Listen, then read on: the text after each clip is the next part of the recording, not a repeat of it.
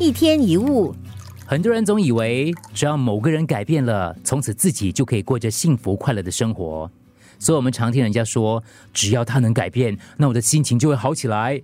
除非他改变，否则我是不可能快乐的。如果你也这么认为，那我想你可能永远也快乐不起来，因为你的做法就是一切不快乐的根源。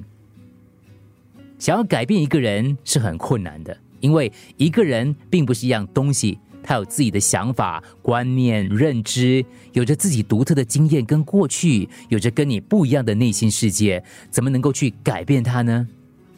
去看看那个你一直想改变的那个人，他变成你希望的样子了吗？很难，除非他自己想改变，否则是没有任何人能够改变的。你的努力通常只会令情况变得更糟。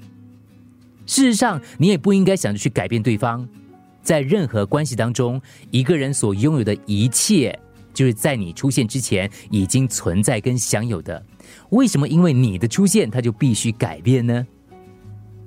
法国作家查尔顿提醒过大家，跟自己所爱的人一起生活的秘诀就是不要想改变对方。